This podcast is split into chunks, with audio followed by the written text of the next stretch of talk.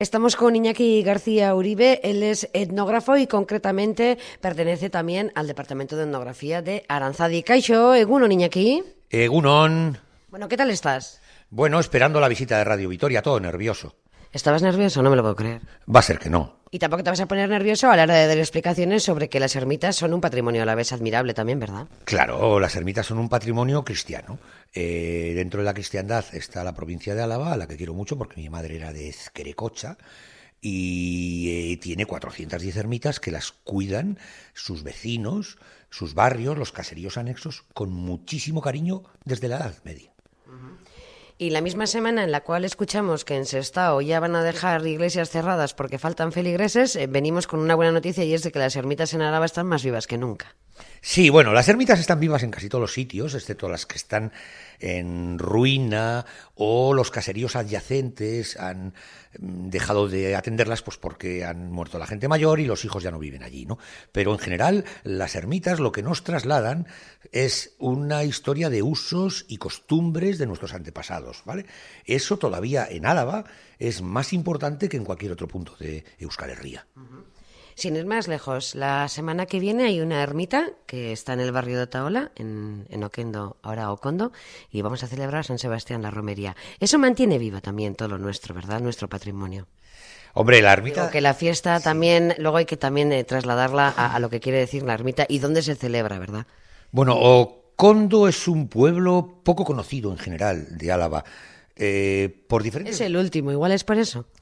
También, también, pero porque no está de camino a ningún lado importante, quiero decir, en, vamos a ver, no está de Bilbao a Vitoria, eh, que es por donde la gente funciona, por norma general, a conocer sitios y a parar. ¿no?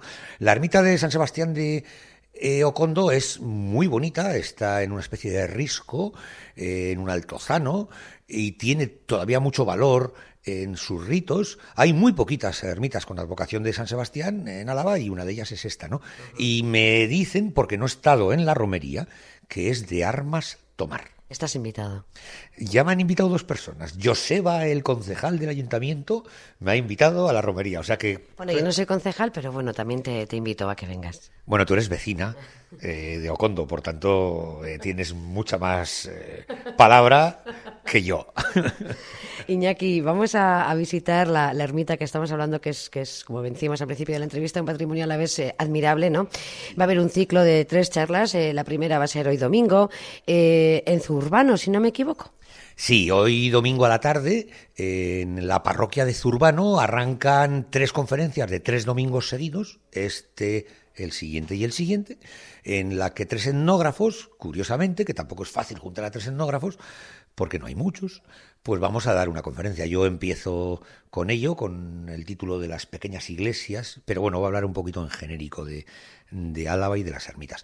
El domingo que viene el cura de Murguía, Carlos Ortiz de Zárate, que es un fenómeno, eh, él edita la revista Urtume, una de las mejores revistas de antropología que hay en Álava, dará otra conferencia y lo cierra Isidro Saez de Urturi, que es de Apodaca y que solo tiene 86 años y es otro fenómeno de mucho cuidado.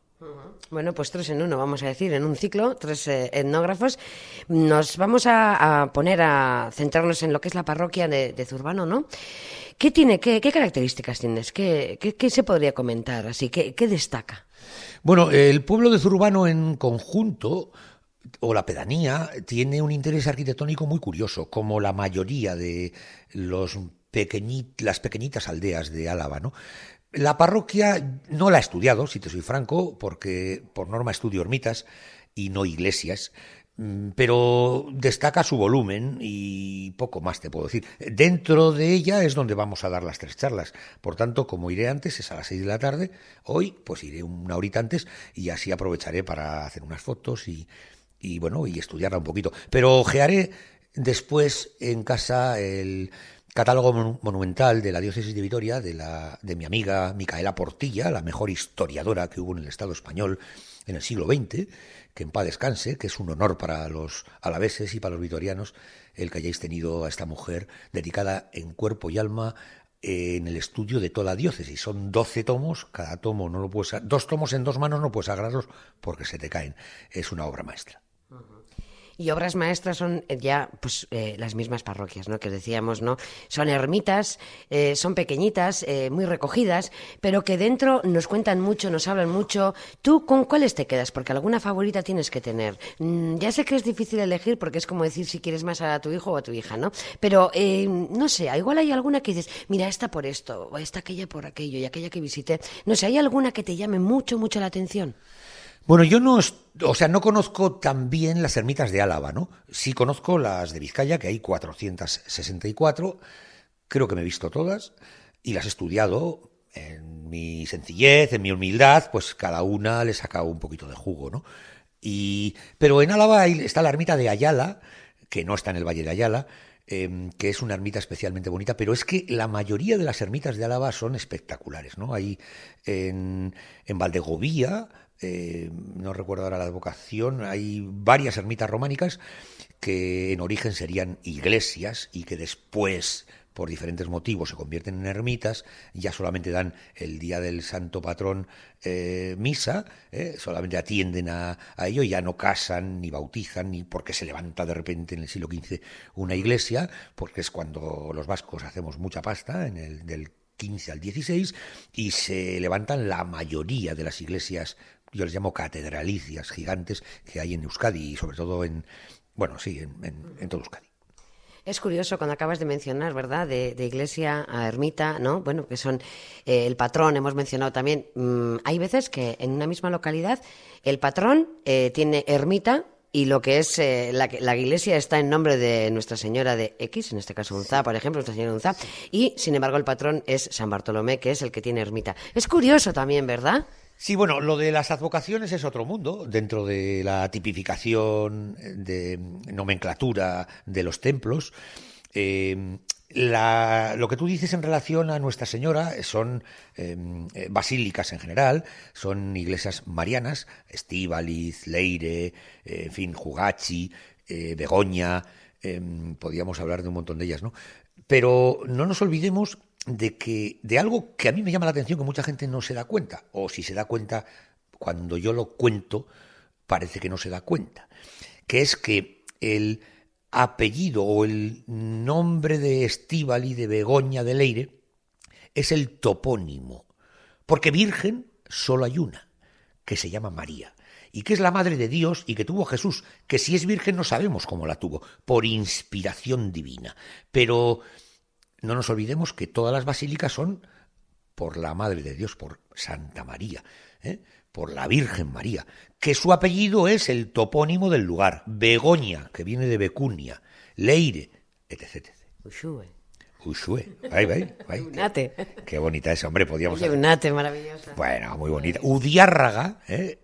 Udiárraga es la patrona de Ugao Miravalles, que es el pueblo donde yo soy, aunque viva en Orozco, y es un arcaísmo lingüístico, es una palabra antigua del año 1000, que significa lugar de arces de agua. La Virgen de Udiárraga, cuya ermita es una basílica del 18 de lo mejorcito barroco que hay en Vizcaya, es también el nombre del lugar donde dicen apareció la Virgen, que la dejaron como en el pilar, en un pilar a un pastor que, que, que no sabía leer ni escribir.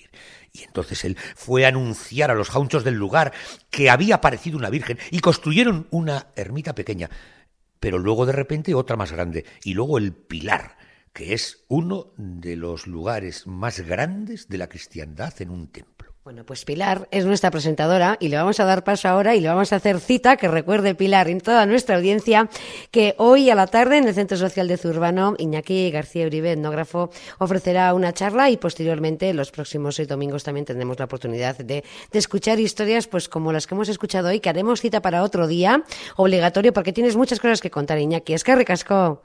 No hay de qué, gracias a vosotras, hombre, faltaría más, un placer.